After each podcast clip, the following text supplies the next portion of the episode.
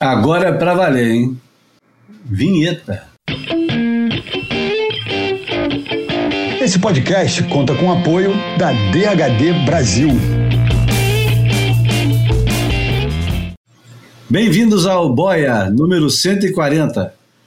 Boia é um podcast, é uma ilha de informação cercada de água salgada. Filosofia de botequim sobre surf e seus afins, líquidos e sólidos. E gasosos, né? Por que não? Tem que botar os gasosos também. Eu, Júlio Adler, na companhia dos meus amigos de sempre, Bruno Bocaiúva. Salve, Bruno. Salve, Júlio, João, amigos, amigas. Gostei de uma certa formalidade, mas com, com um temperinho errático é, característico do boy, como sempre. Temos que botar ordem nesse negócio, né, cara? Profissionalizar, enfim. E vamos dar boas-vindas também ao João Valente. Salve, João! Salve, galera! Eu gostei também, cara, desse lado, assim. Eu acho que a gente serve, tem um pouco aquele. A, a vantagem de ficar escutando aqueles discos de muito dissonantes. Daí, quando você vê duas notas que até combinam, você, pô, você acha a melodia mais maravilhosa do mundo. Talvez venha daí. Bom, vamos começar logo com a música. Como semana passada, que foi semana do Dia Internacional da Mulher, e todo mundo faz aquelas homenagens. Vi que o Bruno fez uma bela homenagem às mulheres da família. Todo mundo publica no, nas redes sociais as homenagens. O Boia vai fazer aqui. Essa música está guardada há tanto tempo, desde a época que a Luísa veio, que aliás a gente já está devendo uma outra convidada, né?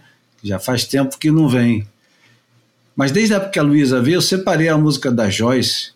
Vocês lembram da Joyce, né? Joyce Moreno. Claro. Isso, poxa, uma, uma das. E já que, que ela apareceu no MPB 80 cantando Clariana. Pois aí, eu vou usar uma música que é mais ou menos dessa época, que chama Feminina. É uma música tão bonita, a letra dela é tão bonita e, e, e a melodia também, sem contar com a voz dela, que é de uma doçura, né? Vamos lá começar com a Joyce feminina. E homenagem é tardia, mas é oportuna.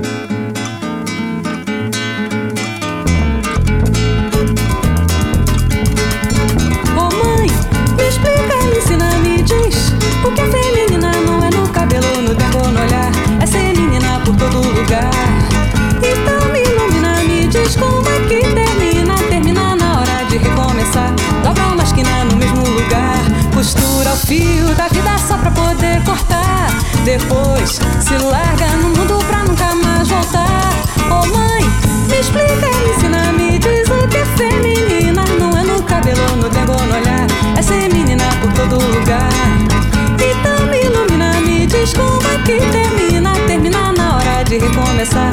Dobra uma esquina no mesmo lugar. Prepara e bota na mesa com todo o paladar. Depois acende outro fogo, deixa tudo queimar. Oh mãe,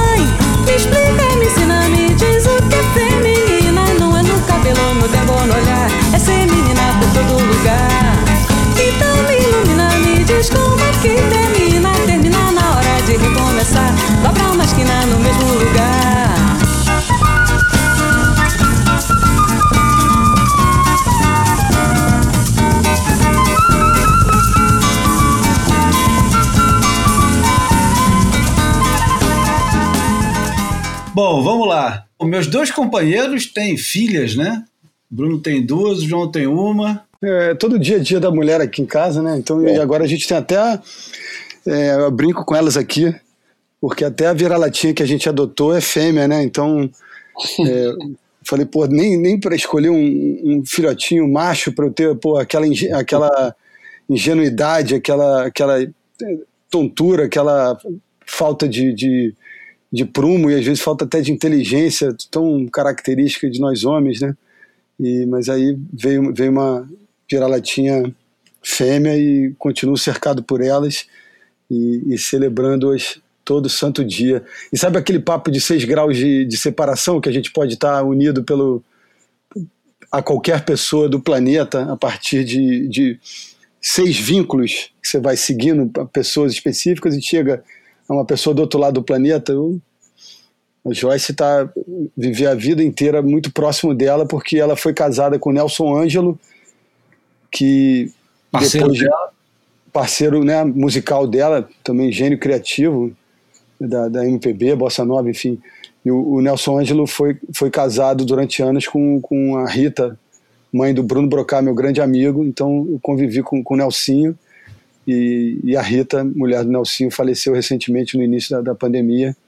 E, e- e a Clarinha da, da música Clariana, convivi bastante com ela no início da adolescência e também no início da vida adulta. Então é, tive o prazer de estar próximo desse ambiente assim e, e, assim toca o coração ouvir a Joyce cantando.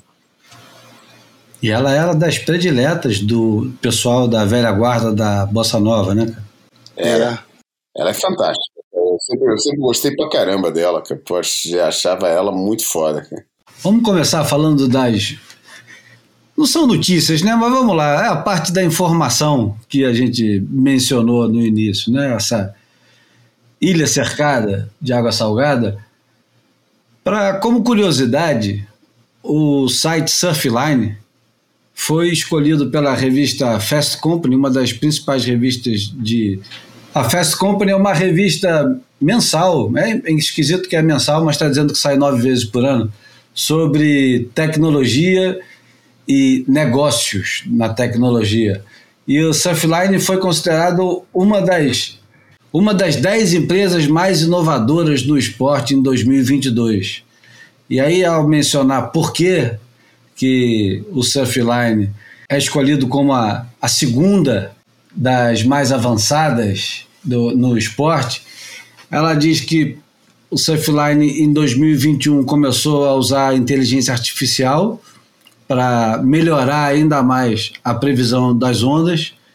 A partir disso, eles foram é, convidados pelo Comitê Olímpico para ajudar a escolher o dia certo para fazer a competição nas Olimpíadas passadas. Aumentou a quantidade de assinantes em 38%. Enfim, a gente já falou algumas vezes aqui que a Surfline vinha fazendo os movimentos. Comprou o Coastal Watch na Austrália, que era um dos principais sites de previsão. Comprou também. Comprou e matou esse, né? Porque ele já não existe é. mais. Comprou na Europa o Magic Seaweed, que era o, o maior. É o maior, João? O Magic Seaweed é. é o maior site de previsão na Europa? É, é, fácil. Quer dizer, tem o WindGuru também, entendeu? Mas o WindGuru, no fundo, é um, é um algoritmo que funciona, que eles instalaram e que fica só ali estático, não, não, não providencia muito mais do que do que não é não tem aquele nível de detalhes, aqueles mapas todos, entendeu? Ou pelo menos não é tão amigável do, do, do ponto de vista do, do utilizador, porque não é tão evidente como, como o Magic Seaweed.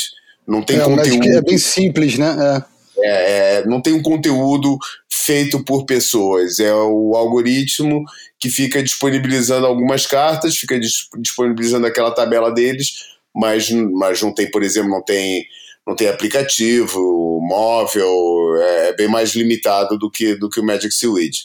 Mas a verdade é que ao é, me deparar com, com, essa, com essa boa notícia que o, o Surfline foi o número 49 na lista das companhias mais inovadoras de 2021, todas do mundo inteiro, segundo essa revista Fast Company. E, enfim, diz que cresceu a, o faturamento em 24% e aumentou a, os assinantes em 36%. É engraçado porque no nosso músico, no, no, no nosso mundo de, de que fala português, nem no Brasil, nem em Portugal a gente tem algo semelhante ao que a Surfline tenta fazer no mundo é, anglo-saxão. Anglo-saxão, tá difícil de sair hoje as palavras. E, e por que, que eu digo isso? Porque a Surfline investe bastante também em conteúdo. A quantidade de, de artigos que eles produzem semanalmente, Agora, o João estava dizendo outro dia que hoje em dia já não vai mais no Surfline, quase nunca, porque não tem mais interesse. Eu continuo indo bastante, porque o Nick Carroll publica muita coisa sobre o dia a dia do surf na Austrália, que é uma coisa que a gente perdeu completamente e que as revistas faziam mais ou menos, é, e que com o impresso morrendo, o negócio morreu junto, que é a cobertura de cada suel, de cada. Se no sul deu onda, se no oeste deu onda, se deu onda no norte ou no nordeste. Isso tem acontecido com uma frequência que não existia antes, principalmente no lado australiano, já acontecia isso nos Estados Unidos. No Brasil, isso é feito daquele jeito meio capenga. Em Portugal, tem é, o Bitcan, o Surf Total e o. Como é que é o nome daquela outra revista, On Fire? Eles acompanham o. Quando tem um dia muito bom em algum lugar, no Espinho, ou. Tem, acompanha. É. Acompanha porque tem muita gente que fotografa e acaba publicando nessas, nesses sites, muitas vezes até de graça, né? Pelo reconhecimento, pela pela coisa, e daí aqueles lugares principais, né? O, o é Supertubos, é, é Nazaré, é, é, Carcavelos, aqueles lugares onde sempre que tem um swell o pessoal vai para lá. De vez em quando, daí vai um cara numa barca pegar uma onda aqui ou ali e vai publicando. Mas é um negócio não é uma coisa programada, tá um pouco no, no, no sabe, pela, pela pela circunstância de ter um fotógrafo documentando algum lugar. Mas de vez em quando vai aparecendo assim, sabe? Não é tipo todo swell e nem, e nem o negócio é, com um método que você quer, porra, vamos ver como é que swell, esse mesmo swell bateu aqui, ali, ali, ali. Às vezes pode até surgir uma matéria assim, que pega vários, vários dias, no mesmo swell, vários dias diferentes, mas é meramente circunstancial, não é, não é planejado, não. Ah, eu acho que é como, como acontece aqui no Brasil, com, com projetos tipo Waves da Vida, ou até isso também de, de uma maneira pulverizada nas redes sociais mesmo, né? Essas contas de Instagram, tipo Rio Surf Check, Resenha das Ondas, tem uns que acabam servindo esse propósito, muito embora é, talvez o, o, a intenção inicial seja mais é, fornecer uma informação para o sujeito programar a sua caída mais do que é, assistir o que os outros fizeram, né? Mas acaba entrando tudo no, no mesmo balaio, né? Não, tem o Surf Guru também, é, acho que eles são mais fortes no Nordeste, porque, se eu não me engano, é, a galera lá de Pernambuco, de Recife, que tem, tem, tem uma, uma boa previsão qual mais que tem previsão? Eu já não lembro mais, Bruno. É, não, do... acho que o Surf Guru é, é reconhecidamente talvez o, o, Brasil, é o projeto brasileiro que, que, que milite com, com um pouquinho mais de devoção nesse ambiente, de previsão mesmo, né? O Mas resto, é... acho que surfa na, na, nas informações que já estão disponíveis, né? Não gera do zero nada. Mas vejam só, em português não tem é, um site agregador de tudo que produza conteúdo e tenha uma previsão excelente, acompanhado de. A, acho que as câmeras, tudo bem. Tem. Você tem acesso às câmeras e algumas fotografias, isso acho que está até mais ou menos equilibrado. É lógico que não dá para comparar com a quantidade que tem no Surfline da vida, que tem dinheiro pacas por trás, né? principalmente dinheiro dos assinantes também. Né? E não é barato. É eu acho que custa 100 dólares por ano. Se eu não me engano. É, o modelo de negócio, pelo que eu ouvia falar algum tempo atrás, naquela né, época que a gente conversava bastante com o Marco Sanders e tal, a ideia era que a ideia que eu tinha era que o modelo de negócio estava sustentado principalmente em assinaturas, muito mais do que na publicidade. E já naquela época não tinha nenhum não tinha nenhum site que apresentasse tanta publicidade, principalmente tantos modelos e formatos de publicidade como, como Surfline. Eram, tinha os modelos mais criativos, os. É, talvez até os, os mais intrusivos, mas, mas pelo menos eram, eram criativos e, e, e, hoje em dia isso meio que desapareceu, tá tudo meio no básico mesmo. Mas na época teve uma época que eles propuseram vários formatos de publicidade diferentes e de longe era o site com mais anúncio. É, ali pelo meio. Mas eles falavam, a ideia que eu tinha dessa época é que o modelo de negócio estava sustentado em assinatura. Lembra como é que começou? Vamos. É, Lembro, Pô, claro. Vamos só recordar um pouquinho como é que começou o, o Surfline. O Surfline começa como Swell, não é? Eu acho que o primeiro nome do Surfline era ah, Swell. Não, estava ainda aí? Eu tava pensando Hã? que era. Eu pensei que você ia começar com o Sean Collins lá no, é. no Surfline mesmo, no Surfline original. Mas já fui direto para o online, porque o Sean Collins ele tinha o. Como é que é? Era Surfax. Eu acho que ele fazia um fax, né? É. Que uh -huh. primeiro. Não, mas primeiro, era Surfline o nome.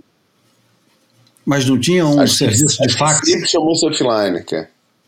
É, que era uma linha que você ligava, né? Ligava Exatamente, e pagava uma linha que você ligava e depois você tinha o serviço Surfax dentro do Surfline. E aí não eu tô, de repente até estou enganado, mas a ideia que eu tenho era que o, o Surfline, as informações por telefone, você pagava com valor acrescentado, né? Aquele, aquele, né? O, ligava para o número, né? pagava aquele extra e, e conseguia a informação.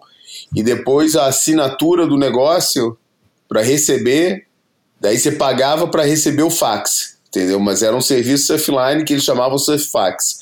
Acho que a empresa, o serviço geral mesmo, sempre foi Surfline. Isso aí, tá certo, é verdade. E aí eles se juntaram. Quem foi que, que começou a botar grana para o negócio ir para a internet e botou para quebrar? Swell, quando foi swell.com? É.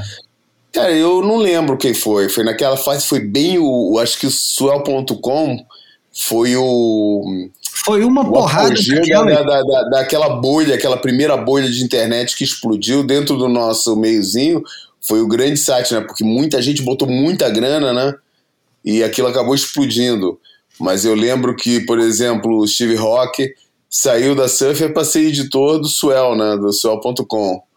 E com E ele levou uma de porrada de, pessoas- gente, porrada de cara escrevendo e tal.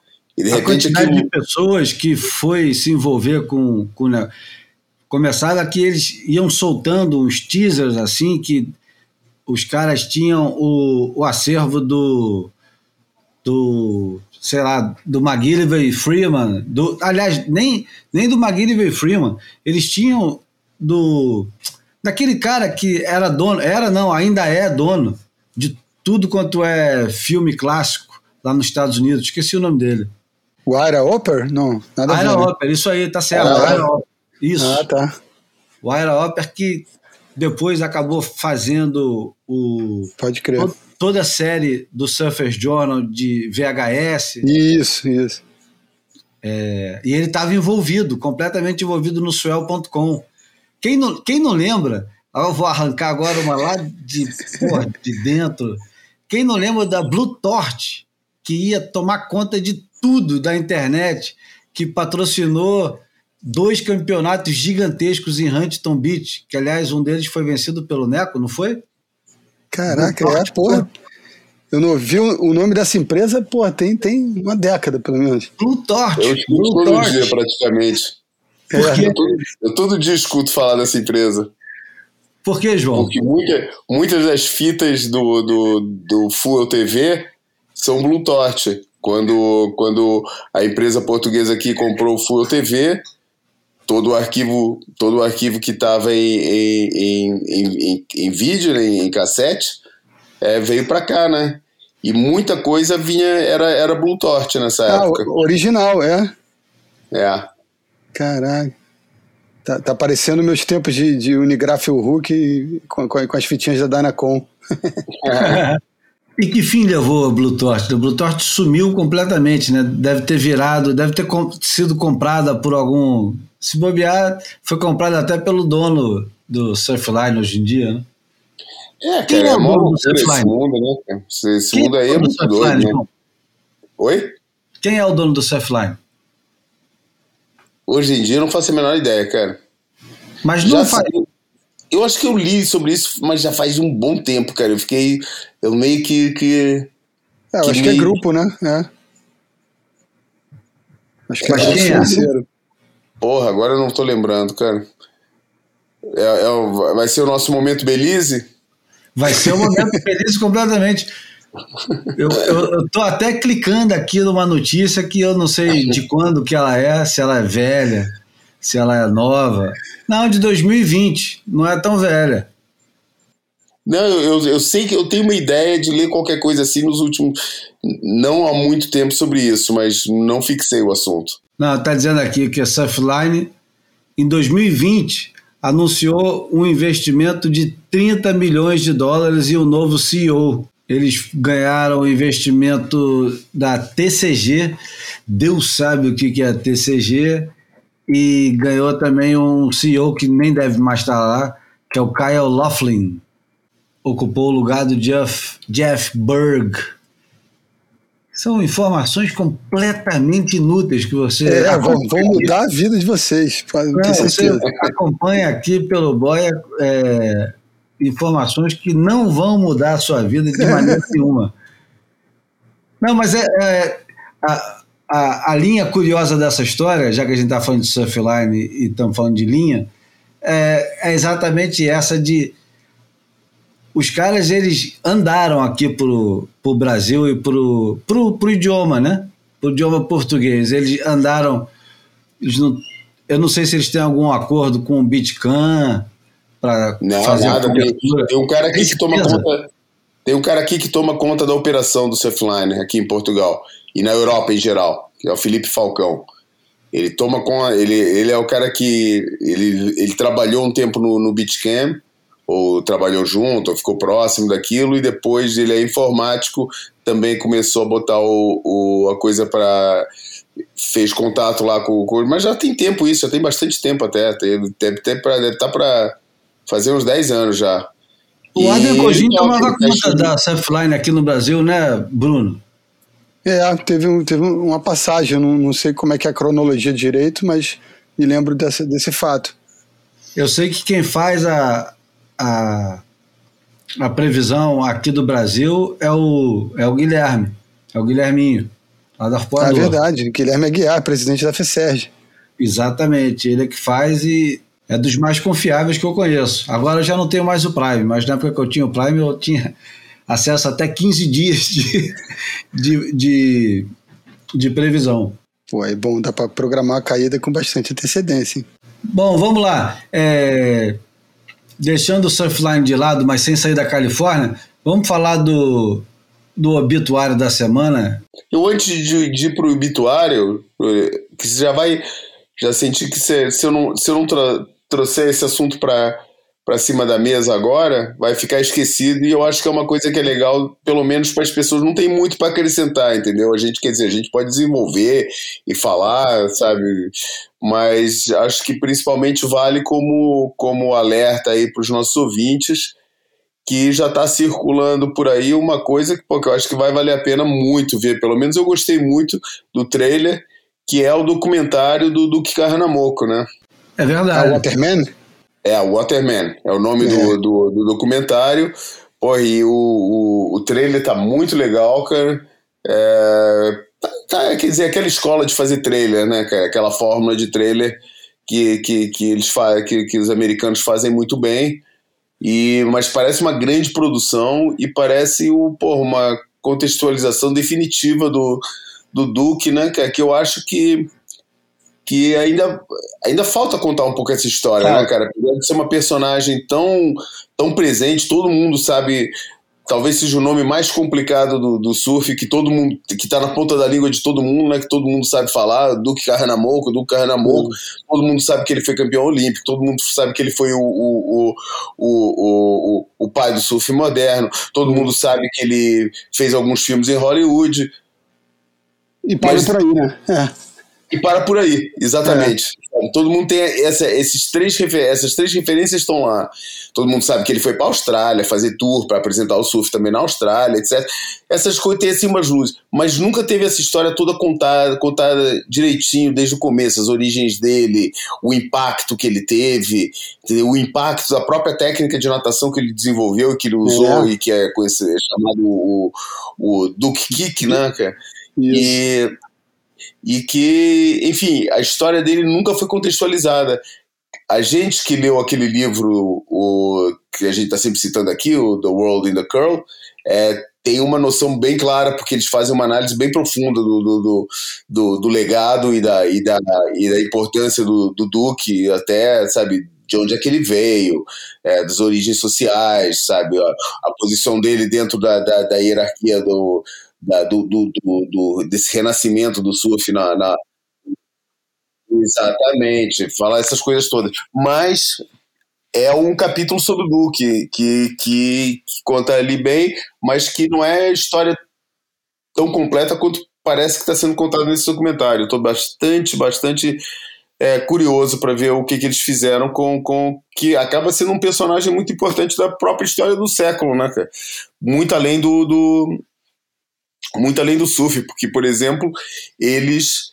É, que é uma coisa que eu não me lembro, de, de que está bem focado no, no trailer, mas eu não me lembro de ter sido dada essa importância toda. Do, claro que fala, mas não, não acho que tenha sido muito central nesse, nesse, nesse, nesse capítulo é, sobre ele do, do World in a Curl, que é a questão racial, né? a importância é, o, o da, dele dentro do panorama do, do, do da, de uma representação é, de, de, racial da, da na, na, nas Olimpíadas. E, enfim, vale a pena, vale a pena pesquisar Waterman trailer. É, eles têm, uma, eles têm uma, uma conta no Instagram que eu já sigo há um tempo, que é Waterman Underline Movie, M-O-V-I-E. Tá aí a dica, então. Fica aí. É, vale a pena. E o Duane de Soto, o campeão mundial de longboard e, e figura havaiana com pô, reconhecido e respeitado, ele incorpora o Duque, né? Tem umas cenas meio docudrama, né? Que ele que eles fazem umas reconstituições e uhum. o Duane, ele assume a persona do. Acho e é interessante pelo, ah. é narrado pelo Jason Momoa, que faz o Aquaman no Boa, boa. Isso mesmo. Da, da DC. É, e, e, e, o, o Duke é, teve, segundo consta, acho que nove irmãos, mas não teve filhos, né? Então ele não tem herdeiros diretos, né? Seria, seria interessante um, um, ter um herdeiro direto para contar essa história, e essa história está meio fragmentada é, inclusive eu mesmo é, nutro, nutria e ainda nutro de alguma maneira a intenção de um dia é, contar essa história e tem um, uma, uma, ponte com o Brasil nisso, né? Que o único brasileiro que conheceu o Duke foi o, foi o Penho, que foi o primeiro brasileiro a, a visitar o Hawaii. E porque o Duque, o Duque morreu em 68, então essa turma de Bocão, Rico, Otávio, Daniel e Pepe e tal só, só começaram a frequentar o Havaí a partir ali de 72, 73. Então, só, só o Penho que teve essa chance de conhecê-lo. E também ouvi uma, uma história interessante da, da boca do Jack McCoy, quando em visita aqui ao Rio. É, conversando com ele, ele, ele lembrou que na adolescência o pai dele era um apresentador de programa de televisão de uma dessa major é, canal de televisão grande americano, estadunidense, ou CBS, ou NBC, ABC da vida. E ele, um belo dia, ele, o pai chamou o, o Jack para assistir um programa que ele ia fazer, porque o Duke ia ser o principal convidado. E o Jack lembrou da, do momento em que ele foi lá é, jovenzinho e cheio de sonhos e conheceu o famoso Duque. Então, o aperto de mão no Duque, para ele, é uma, uma cena que, que ele não esquece. Então, a gente tem uns pontos de contato interessantes com essa persona. Eu acho que o, o surf se popularizou tanto, né? E é, se espalhou pelo mundo. Acho que é, merece ser contado em, em, mais detalhes a história desse cara que teve uma contribuição tão grande para o contexto todo, né? Pro, pra, enfim. Tem uma é, é estátua dele até hoje, lá em Freshwater, na, na, na Austrália, que ele levou o surf para lá em 1915.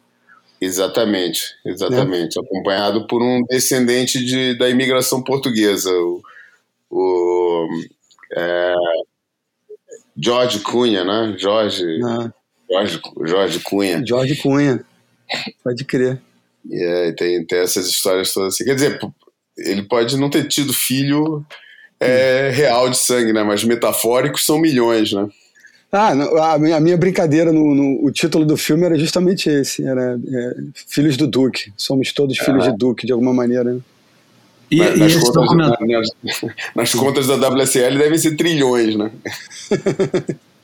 e, e, esse, e esse documentário é, é dirigido pelo Isaac Halacima, que é descendente de polinésios de Tonga, que migraram para o Havaí nos anos 70 E ele diz que o desejo, ele, ele já tem um, um, um bom histórico como diretor é, de documentário. Ele diz que queria que o, o, o Duque fosse uma estrela, queria que ele fosse um super-herói. E ele acha que conseguiu isso no filme. Entrevistaram mais de 60 pessoas, desde os Beach Boys lá de Waikiki até Kailene e Laird Hamilton. Deve ser interessante o filme. Tomara que é, não seja uma baba, né?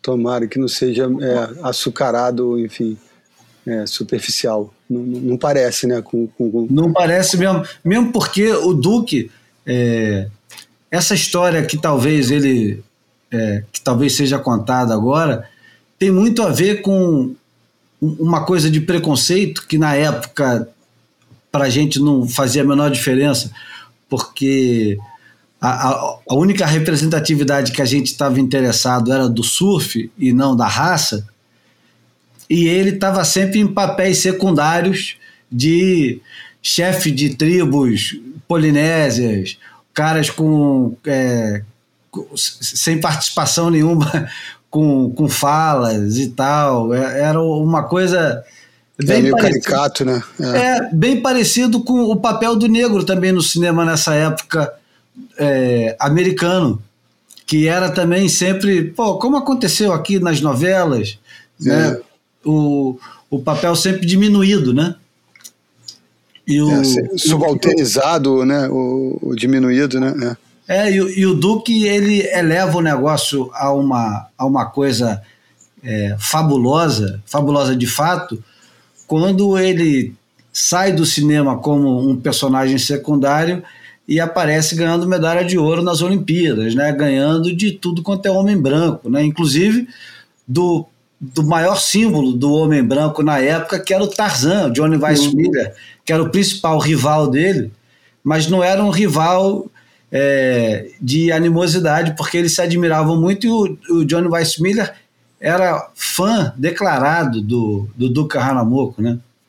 Isso é, um, cara, um campeão olímpico que, que né? Não, um campeão olímpico de natação que começou a nadar em mar aberto, né? Tem toda essa, essa narrativa do cara ter saído do mar para a piscina e de volta da piscina para o mar quando ele conduz o surf a ser exposto globalmente, né? Tem, pô, é riquíssima a história, né, cara? E não sei se eu já falei aqui, tem essa, tem essa, eu adoro esses, o Júlio sabe e o João também, essa altura do campeonato, que eu adoro números inteiros, né? E tem essa, essa elipse temporal. A última medalha que ele conquistou foi em 1924, né? E as próximas Olimpíadas de 2024 vão acontecer em Paris, mas como todos nós aqui já sabemos, a disputa do surf vai acontecer em Terre-Haute, que, que é a Polinésia, né? Então, 100 anos depois do Duque conquistar sua última medalha olímpica, de alguma maneira a gente pode dizer que o, que o surf olímpico meio que volta para casa, né? Então tem, é, tem, tem, essa história. Né? É, é, bem rica. Uhum. Tomara que os caras é, preparem alguma homenagem ao Duque, né? Durante as Olimpíadas, seria legal, né? É, merece demais. aliás, Fica devia ter rolado isso né, na última, né? Eu acho é verdade. que. Eu, mas eu Não. acho que cabe mais a, nessa que acontece na Polinésia, né? É, eu tenho certeza que os franceses, da, da com a sua é, capacidade única de se apoderar dos fenômenos culturais alheios e, e transformá-los é, num, num, produto cultural seu, como fizeram com tantas vezes, né? É, acho que com certeza não vão perder essa oportunidade, né? Eles fazem isso de uma maneira até interessante. Tipo, pô, tá vendo como a gente entende o fenômeno cultural de vocês melhor do que vocês mesmos, né? Fizeram isso com o jazz, fizeram isso com, com o cinema, com uma porrada de coisa. E, e, eu acho que eles não vão perder essa oportunidade. Até com o surf, né, cara? Aquele festival. É. O Biarritz Festival, né, cara? Que era uma. Os caras pagavam para todas as famílias tradicionais do surf polinésias e havaianas, a família que é aulana, todo mundo, pô, ia todo mundo na, na faixa para Biarritz, ficava lá, é, é, porra, o, organizavam luaus, é, reeditavam todas as, todos os rituais havaianos nas praias de na, na, nas areias de Biarritz, né, quase é, é, uma, é uma poderação cultural de um, de um certo ponto, e por outro lado tem esse lado mesmo, tipo, porra, eles quase que transformam aquilo num fenômeno cultural deles, né? Porque é, é, é a, a, a, reconstituição acompanhada de uma nova contextualização é tão forte que, que eles, né?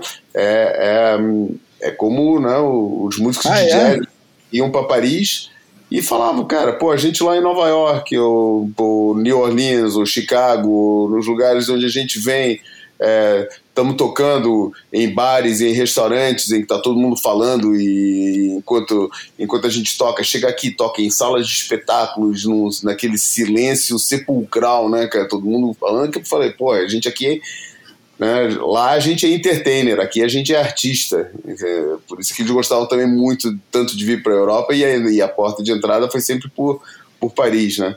Então, Mas mais uma vez, né, João, a questão racial estava em primeiro lugar, porque é, se nos Estados Unidos eles tinham os estados todos do Sul que tratavam eles igual a cães, eles chegavam na Europa e eram tratados como nobreza. Então, é verdade. Todos, todos os grandes músicos é, dos anos 20 até os anos. Até, até hoje, né? Só que hoje em dia, ainda por cima, eles têm, além da Europa, tem o Japão também, onde eles são tratados com, com uma reverência, né? Que é, que, é, que é digna e que é merecida, né? Uhum. que louco época... isso, né? Porque tem os dois lados da moeda, né? Desse da reverência, de manter viva a história, e tem esse outro lado, né, de, da, da, da apropriação cultural e, e, e, em pesquisas futuras, né, cara, se as pessoas não forem é, muito astutas, não forem né, é, muito corajosas e, e dispostas a, a, investigar, né, aquela história, se você fizer poucas perguntas, vai parecer que a, que a origem é uma, né, e se você aprofundar a pesquisa, você percebe que, que a história não vem daí, né, que ela tem um, uma origem em outro ambiente. Então é, é, é, é, ao mesmo tempo positivo e perigoso, né? Essa... Uhum. É, mas eu vou te falar, a França é, tem um, um, papel fundamental, na, não, não só em cultivar o, o jazz como é, acabou cultivando durante os anos 30 e 40, principalmente dos anos 30 e 40, é, depois da proibição e de perseguições e o cacete, e com o surf eu acho que tem bastante também uh, o papel de, de dar uma, uma dourada na pílula que faltava, entendeu? Porque eu acho que tinha aquela. Sempre teve uma autocelebração no surf e uma celebração dos, dos velhos ídolos, mas eles transformaram o negócio quase numa sala de troféus, né? E dava. Eu, eu acho que isso, isso é, fez bem ao surf eu não sei se fez bem aos caras, porque às vezes acaba causando uma, uma ilusão de que, na, na verdade, aquilo ali é, dá para espremer mais um pouquinho e não tem mais nada para espremer. Me refiro aos ídolos e ganhar dinheiro e tal. O único cara que conseguiu espremer essa laranja até o final foi o Mickey Dora, que a gente vai falar daqui a pouquinho, ao falar do Johnny Fain. E mas o resto foi lá e curtiu pra cacete, cara. Eu, eu, eu não acho de todo ruim, não. Eu não, não acho desprezível, não. Acho bem pior, por exemplo, quando eles vinham aqui pro Brasil é, em determinados festivais e eram levados para almoçar e jantar em restaurantes completamente isolados do resto do mundo e tinham muito pouco é, contato com quem de verdade gostaria de ter contato com eles e não deixaram nada aqui. Nem, nem, nem, nem a companhia deles, porque era, era muito policiado, né? Como se, calma, não chega muito perto, não, não, não atrapalha ele, não enche o saco, sabe? É, era, a Bog foi ferrenha na proteção desses camaradas. Podia ter sido um pouco mais generosa, né? Enfim, vamos falar do Johnny Faye, então. Bora. Você pode começar, João, porque você fez o dever de casa, fez roteiro, escreveu ponto a ponto o negócio. Se você, se é, você quiser. Texto... Vai. Ah, cara, o Johnny Fane é aquele personagem, pô, é um personagem que sempre, que sempre teve meio presente para mim. Mal comecei a me interessar um pouco pela, pela por, né, pelo, pelo passado do surf, pelo, né, por essa fase toda de desenvolvimento né, do, no, nos Estados Unidos e tal, Johnny Fane é um nome que estava sempre presente para mim, né? Curiosamente, a primeira vez que eu, que eu ouvi falar dele é porque era o cara que, era o cara de, de Hollywood que tinha, tinha pegado a Marilyn Monroe, né? Quando ela ainda era Norma Jean. E é sempre aquele um, um, um, ponto, um ponto positivo, né? um, ponto, um ponto a favor dele. É, é, ele morreu agora, né? Com 78 anos. Novo, e, né? Pô, e, Dá pra dizer que ele morreu novo. É, os padrões de hoje em dia é um cara novo, né, cara? É, o, a gente falou a semana passada do Peter Cole, que morreu com quantos? É, 90, 90 92. É, exatamente. Por isso, cara, hoje em dia, 78, tem gente aí dirigindo países bem mais velho do que isso, né? Ah, e... porra. O Peter Cole com 78 estava caindo em Sunset, sem cordinha. Claro, exatamente. Grande. Enfim, Mas olha, ele então, é deixa eu te interromper o... então rapidamente. Vamos só falar de uma imagem do Johnny Fane que talvez seja a imagem que não é a mais elogiosa, mas com certeza é uma das mais famosas, que é uma onda que ele entra na frente do Mickey Dora e o Mickey Dora sai da onda praticamente dando uma tirada em cima da cabeça do Johnny Fane que se abaixa um pouco, quase como quem vai entubar e continua na onda. Tá lembrado dessa imagem? Não? Claro, com certeza, cara. Com certeza. É uma das imagens mais famosas de todos os tempos, das imagens é, de surf. Não, sempre que querem falar da rebeldia do, do Mickey Dora, pegam essa sequência, cara. É, já foi reproduzida várias vezes em sequência na, na, nas revistas por aí, é, é, é, é super conhecida. E, cara, não é por acaso, né, cara? Porque diz que essa, essa rivalidade barra reverência que o, que o Johnny Fane tinha com o Mickey Dora foi, foi de certa forma, é a razão por ele nunca ter tido o, o, o reconhecimento mediático na época dele que, é, que era merecido, né, cara? Porque, pô, os caras falavam que, pô, que o, ele, porra, surfava no nível de Dewey Weber é, e, e, com um estilo totalmente diferente, apesar de ele se, se, colocar, principalmente ele se colocava, todo mundo reconhecia que ele pegava pra caramba e era um dos grandes expoentes de Malibu, né? Mas ele se colocava numa posição de rivalidade com o Mickey Dora que, que era. Mas era. Tipo, não querendo ser melhor do que ele de qualquer jeito, mas tipo se orgulhando quase de não ser tão bom quanto ele, mas ser digno de ser colocado na mesma frase que o Mickey Dora. E, e, que, e, e que os caras falavam, cara, que, que, que era totalmente diferente a abordagem de onda, a postura como pessoa. É, em momento algum era tão diferente que nem, nem, nem conseguia servir para ser um antagonismo, tipo o Cavaleiro Branco e o Cavaleiro Negro, para usar assim aquelas, aquelas expressões bem clássicas. Cara, nem chegava a isso, porque os caras até se davam bem, eram amigos, cara, e o, e o Johnny Fane tinha uma reverência gigante pelo, pelo, pelo Mickey Dora. Agora, o Johnny Fane era aquele cara que pô, nunca quis ser aquele rebelde. É, vamos usar a palavra fabricado, sabe? Aquele cara que. aquele clichê da rebeldia. Ele, porra, era rebelde como qualquer surfista daquela época, era rebelde porque naquela, naquela questão da, da, da rebeldia, como simplesmente não querer entrar no sistema. É, como há uns anos atrás o, o. Há uns anos atrás, não, aliás, no ano passado, numa entrevista que o, Nick, que o Nick Carroll deu, é, que ele falava que se, o, se, se alguma coisa caracterizava é, o, o, a rebeldia do, do surfista era o, era, o, era o não ter emprego, né? Era, e, e, e todos aqueles esquemas de, de, de fazer para ganhar dinheiro, né? Então ele entrou em muitos daqueles filmes, né? Daqueles, daqueles filmes que ficaram conhecidos. Foi quase uma, uma espécie de, é, de, de é, beach, beach exploitation porque é aqueles filmes do. Como é que ele chamava? Frank Avalon, né? Frank Avalon e, a Annette Kelly. Exatamente, que aqueles Muscle Beach Party, que criou uma pouco uma.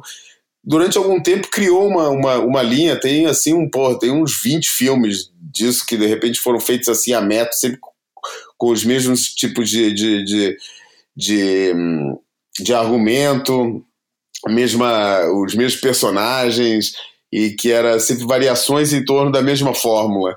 Não, foi uma fórmula que funcionou e que foi muito aplicada naquela época, é, e, e ele entrou várias, em vários desses filmes como dublê ou como mero figurante. Estava sempre lá, feliz da vida de estar ali. Que, aliás, como o próprio Mickey Dora. O Mickey Dora também, também entrou em vários desses filmes. Todo mundo fazia, não. Pô, se era uma grana fácil, o pessoal estava sempre pronto para participar nessas coisas. É, e, cara, e a verdade é que, segundo o Matt Walsh, que escreveu um obituário sobre ele agora também, ele nunca teve o sucesso que, que, que, que o surf dele merecia. Foi assim, por nunca fez uma capa, por exemplo, da Surfer, da Surfing, das, da Peterson Surfing, dessas revistas que tinha nos Estados Unidos na época, nunca fez uma capa. A única capa que ele apareceu foi numa revista australiana obscura, que eu nunca tinha ouvido falar, e apareceu ainda por cima de, de inverter uma foto, apareceu de base trocada, pegando é, para uma direita, uma, uma esquerda em, em, Malibu e totalmente com, com as cores totalmente é, é estouradas. É, enfim, e, e, era um surf muito mais muscular, né? O Dora tinha aquela finesse, aquela coisa da postura quase casual, e ele era uma coisa mais enérgica, mais bem na escola do, do, do Weber mesmo. Cara, eu, eu separei um texto que eu achei interessante, que está na Enciclopédia do Surf, que é uma, uma reprodução de uma matéria escrita pelo, pelo Drew Campion, pelo Drew Campion, exatamente, é, em 69, e que o título é Por que, que o Johnny Fane é, got screwed, né? É, Se deu mal, né? Foi, foi ferrado, exatamente. Porque que o Johnny Fane foi ferrado no, no campeonato de onda grande de Santa Cruz. E eu traduzi o texto é, e, e vou ler esse texto aqui. Então, vai assim. Johnny dirigindo para norte na sua Ford Falcon. Duas fórmulas modo, porque isso é, é deixa eu só fazer o parênteses, né? A fórmula, a, a, a, a Fórmula Fane, fabricada pelo Greg Noll, foi um dos modelos mais vendidos nessa época, que era um dos modelos mais cobiçados na, na, na nessa época de, de antes da, da, da, transição, antes de, de, de, começarem a encurtar as pranchas todas, foi assim um dos modelos mais cobiçados e mais, e, e mais vendidos pelo Greg Noll na época. Daí ele falava, só, eu tô começando de novo. Johnny dirigindo para norte na sua Ford Falcon, duas Fórmula Model na parte de trás. Talvez um logotipo do Greg Noll nas costas. Ex-homem de cinema. Esteve muito doente ultimamente. Todos os ovos agora estão numa cesta. Os campeonatos de surf. A viagem dói financeiramente. Nem todas as estrelas do surf são ricas. Fane precisa de uma vitória, de uma colocação ou de um show em Santa Cruz. Depois de vários campeonatos recentes, o que, que eu estou fazendo de errado? Por que, que eu não estou ganhando? O que se pode dizer? O cabelo do John não é tão comprido, ele não usa drogas e quer ganhar. Tudo isso funciona contra ele no cenário competitivo de hoje. Não que cabelos compridos, drogas e vitórias sejam ruins. Não que os juízes não estejam do lado dele, porque provavelmente os juízes mais velhos adorariam que ele ganhasse. O problema é que John se encontra no polo oposto do estilo de surf que está em voga este ano.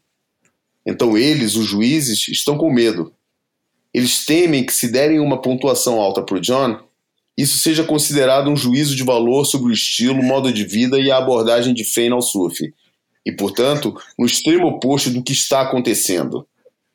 E já que muita gente olha para o surf e para Fane da mesma forma, eles podem jogar esse papo sem grandes incômodos.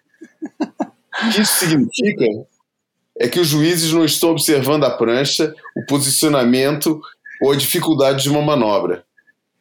Os juízes, na sua maioria, incapazes de uma decisão estética válida, estão tomando decisões estéticas num lugar onde as decisões estéticas não têm sentido. Em primeiro lugar, se se vai mesmo organizar esses campeonatos idiotas, você poderia pelo menos seguir as malditas regras, não importa o quão absurdas elas sejam, em vez de mandar as pessoas para a água fazerem uma determinada coisa só para acabar fazendo uma avaliação de algo tão esotérico que o vencedor da bateria poderia muito bem ter ficado na areia. Seria bom que as pessoas como John Fane pudessem, pudessem ser julgar, julgadas racional e objetivamente e que não fossem automaticamente penalizadas por terem sido famosas em outra época. E é isso aí, texto do Drew Campion, em 69. Que, que coisa engraçada, né? Parece que a gente tá falando do presente, só que de cabeça para baixo, né? É tipo... Não é não, cara? o patrulhamento às avessas, né? Hoje em dia o patrulhamento é pelo, pelo, pela retidão do, né? do, do viver, do, do longe da, da, das atrações mundanas, das drogas, do álcool, é, né? da, é, da vida boêmia. Não for atleta, história... não pode É, exatamente. É, é o, né? É, é a, a, imposição do, do, do, surfista atleta, né? É, exatamente. Que, que, muito rico, muito rico. Gostei dessa viagem no tempo.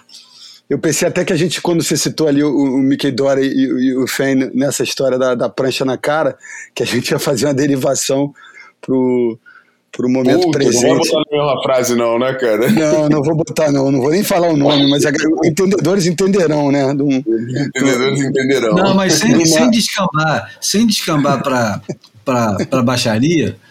Vamos só contextualizar um pouquinho, porque o, o João já trouxe essa imagem que é o, um, uma imagem que, que acompanha o Boia. Essa, essa época na Califórnia, o, o surf não era nem o surf profissional, mas o surf competitivo, ele era extremamente amaldiçoado pela comunidade do surf, né? O, o surf competitivo e, e qualquer coisa que lembrasse é, esse, esse lado mais profissional era, era desprezado, e não era só desprezado, né? era aviltado, né? era, era maltratado. Né? O, qualquer coisa que, que pudesse roubar a pureza do surf era amaldiçoado. Né? Uhum. E eu acho que o, o, o Johnny Fane ele, ele representava um pouco desse negócio, né? até pelo jeito que era muito, digamos, muscular de surfar, né? Porque ele usava muito o corpo para virar a prancha. Uma coisa que hoje Isso. os caras que pegam de pranchão dariam tudo para fazer, que era um contorno que ele quase que se jogava de costas para poder manobrar a prancha de frontside. E ao invés de usar só a categoria para fazer aquele é, drop knee e, e, trazer a prancha de volta sem muito esforço, só com jeito, ele fazia o negócio com muita força, né? Fazia uma coisa é, bruta, né? Pô, não tem esse crédito e provavelmente não terá sido ele, senão acho que não, não, não resistiriam na história, na, na, na, na, retrospectiva da história da, da performance, de dar esse crédito para ele. Mas algumas das imagens mais é, icônicas do chamado Soul Arc, né, que é aquele, aquele bottom turn todo, todo esticado, que eu tenho na minha na memória é exatamente o Johnny Fane de calção branco, dando assim a, aquela curva de bottom turn assim totalmente arqueado, né? Com, com, a, com os braços para cima e, e fazendo, a, é, sabe, dando aquela, aquela contornada na espuma, vindo de trás da espuma em Malibu e dando aquela contornada assim totalmente arqueado, como anos depois a gente viu exatamente esse tipo de, de de coisa. Todo mundo que quer fazer um, uma, uma curva de, de, de, base bonita, estilosa, assim, faz, faz, faz esse arco, né? O, ficou para a história como Soul Arc. E eu lembro dele fazer isso muito bem, com, com, ou pelo menos tem essas imagens bem claras na minha, na minha memória. E completamente espontâneo, né? Completamente espontâneo. Totalmente espontâneo. Acho que um gesto até a funcional mão... da parte dele. Fala, fala. A, a, o braço dele de trás ligeiramente levantado e o braço da frente relaxado, que depois ia ser copiado pelo Peter Townley, né? Isso. É, isso é muito legal. A origem de, uma abordagem, né, que ficou icônica, né, e, entender que ela que ela é orgânica, né, que depois as pessoas imitam ela, né, enfim, e aí é, uma, é, um, é um é gesto pensado, né, o, aquela história do imitar, né, e, e o, a, a, origem é sempre espontânea e eu fico me parando para pensar aqui se isso que o Júlio acabou de fa fazer, essa pontuação em relação a essa questão filosófica do surf californiano, se não está aí a, a origem é, de, dessas, desses resultados não tão expressivos né, da, de, dos representantes desse, desse ambiente icônico para o surf, mas que tem uma, uma dificuldade em, em, em, se encaixarem nesse ambiente competitivo do alto desempenho. Né? Talvez esteja aí, de, de alguma maneira, uma, uma explicação porque o Griffin Colapinto é, foi o, o, primeiro californiano 12 anos depois é, de, de, uma vitória do, do, do Bob Martinez. Né? Esse, essa distância tão grande entre um feito e outro possa ter uma origem é, nessa, nessa, nesse passado aí, no, dessa relação é, de, de, amor e ódio com, com, competição, né? É, o, o californiano nunca foi, nunca, nunca, acho que nunca fez um pouco, fez 100% as pazes com esse, com esse passado. Acho que até hoje continua é. esse, é, mais do que em qualquer lugar, continua bem clara essa, essa dualidade do, do entre aquele entre o lado totalmente anti-sistema, anti-competição, anti-comercialismo e do outro lado o mais comercial, mais industrial. Ou, ou, E nem tanto isso, né, cara? Eu acho que é mais. Não é nem que do outro lado esteja, esteja esse todo esse elemento mais atlético, mais esportivo do surf.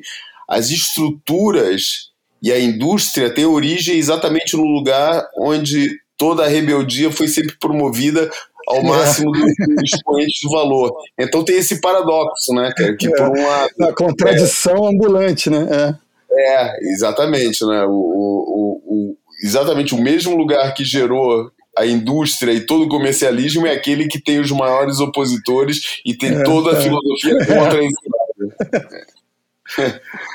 É somos dois lados da mesma moeda, né, cara? Yin Yang. O Miquedora é um produto disso, né, cara? O Miquedora é. é. um produto disso, totalmente, né, cara? E é um paradoxo ambulante, né? A vida do, do Miquedora foi um é. paradoxo ambulante em relação a essas coisas todas, né? É.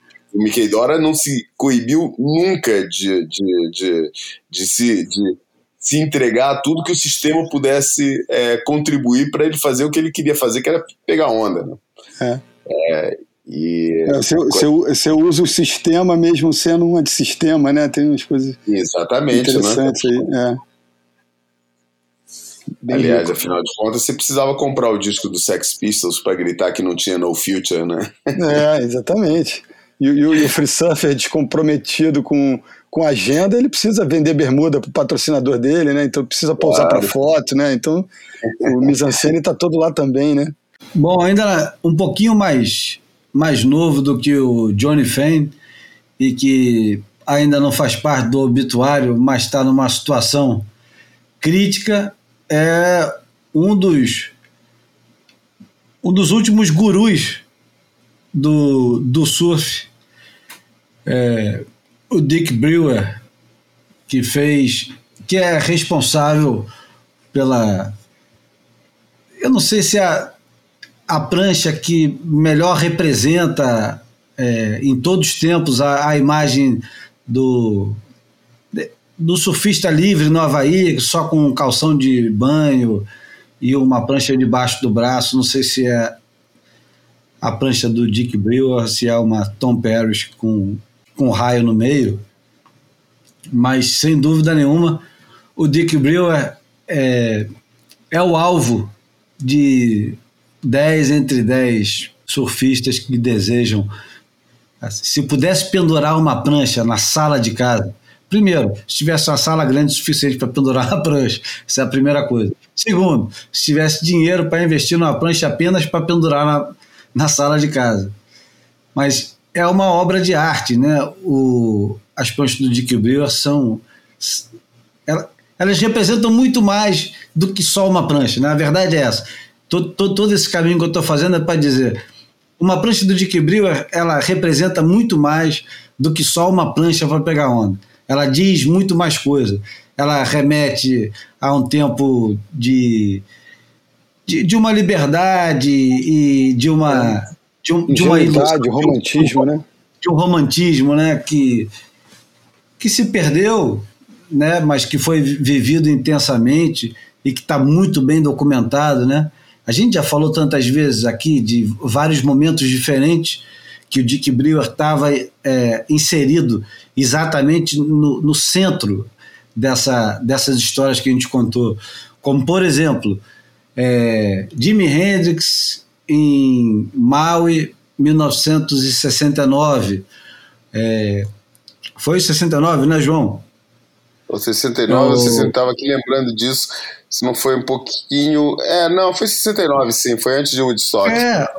O, o, o grande Suel de todos os tempos, em 1969, que já estava lá o, o, o, Greg Noll naquele momento absurdo que a gente cansa de falar, e John Milius, e Greg McGillivray, Gary Lopes. Sempre quando a gente vai é, falar. Todo desse... aquele lado, né, o, o yoga, o, o, misticismo oriental, porra, ele simbolizava muito isso, né, cara? Uma das fotos mais conhecidas do Dick Brewer é ele sentado em posição de lótus, ladeado pelo Reno Abelira, se não me engano, e o Lopes, os dois fazendo uma postura que é o Shirsasana, que é o, é o, é o ficar de ponta cabeça, né, apoiado no, no, nos, no, nos braços, uma postura é, de finalização de, de, de yoga, né, um asana de yoga, é, ladeado pelos dois e ele ali no meio, tipo guru mesmo. É, eu acho que todo aquele simbolismo que, por exemplo, é, o John Milius passou no, no, no, no, pro Bear, pro personagem do Bear no, no Big Wednesday, é muito inspirado na figura do, do, do Dick Brewer, porque eu acho que o Dick Brewer, apesar dos outros serem aqueles caras que, que todo mundo recorria, porque eram realmente os, os shapers da época e faziam as grandes pranchas, eu acho que o shaper guru, ninguém simbolizou melhor essa imagem do shaper guru como, como cara que não só fazia as pranchas, mas era o guardião dos segredos insondáveis da arte de, de das ondas. É, eu acho que ele simbolizou essa, essa figura como ninguém, cara. E, e, e para mim, o, o, nunca vi nada afirmado nesse sentido, mas com certeza, para mim, o, o, a grande inspiração para o personagem do Bear no Big Wednesday é o, é o, é o Dick Brewer.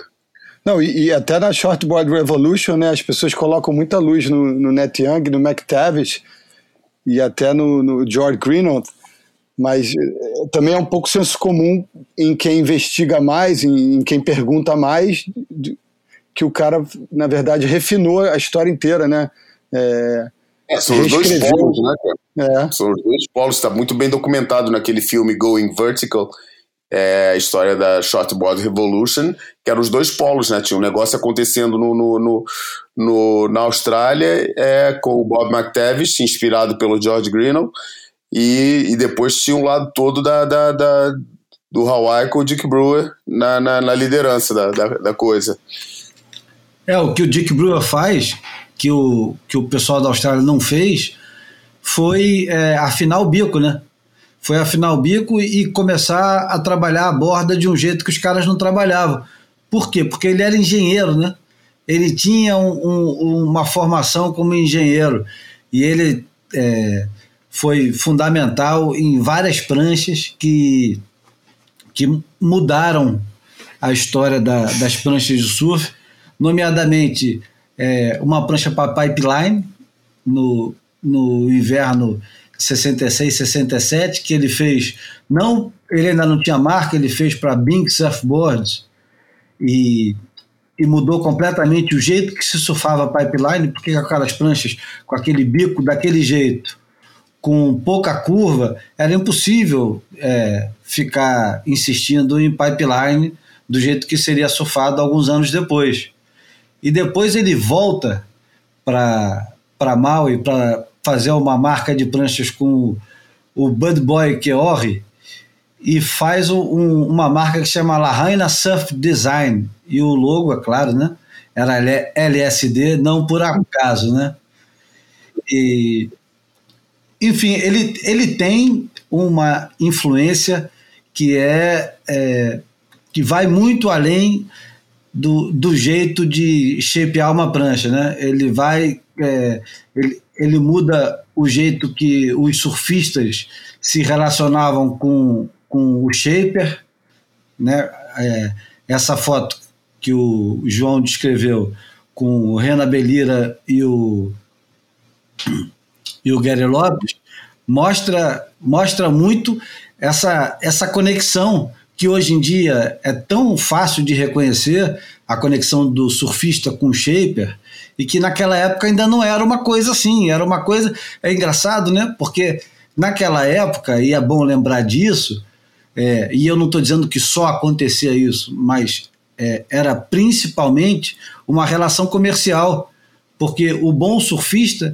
ele imediatamente fechava um acordo com o bom shaper para produzir o próprio modelo e ele shapeava a própria prancha e ele é, representava determinado modelo para vender o máximo que podia daquele modelo e fazer dinheiro.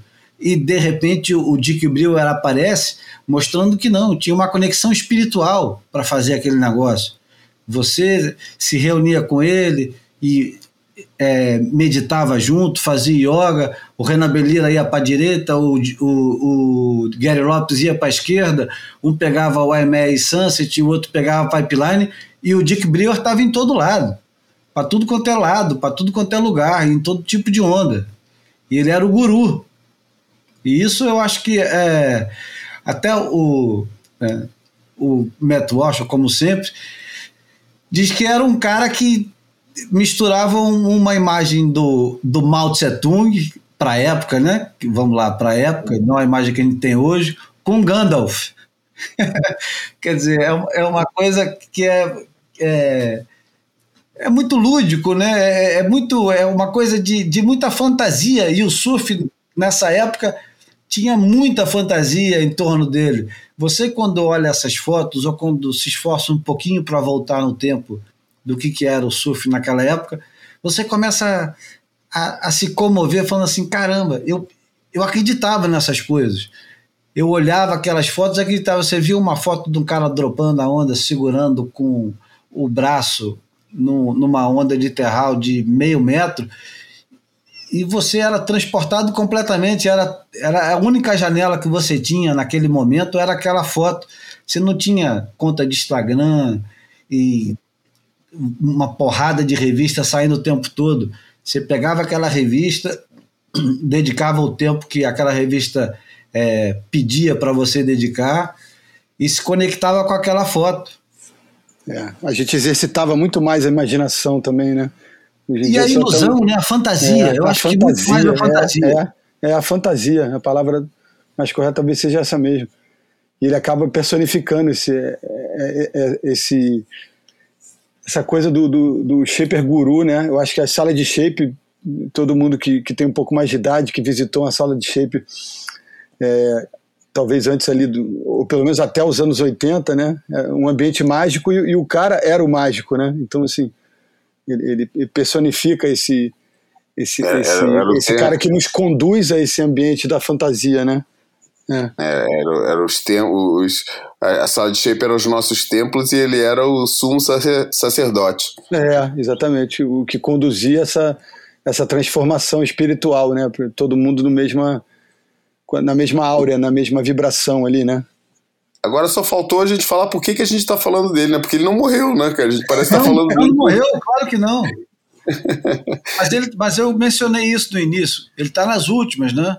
Ah, é, é, exato. Então, ah, ok, passou, passou o assunto, ok. E ele, e é, ele é, bem mais velho do que o Johnny Fane, atenção, hein? Ele é bem mais velho, ele é de 1936. Ou seja, uhum. ele.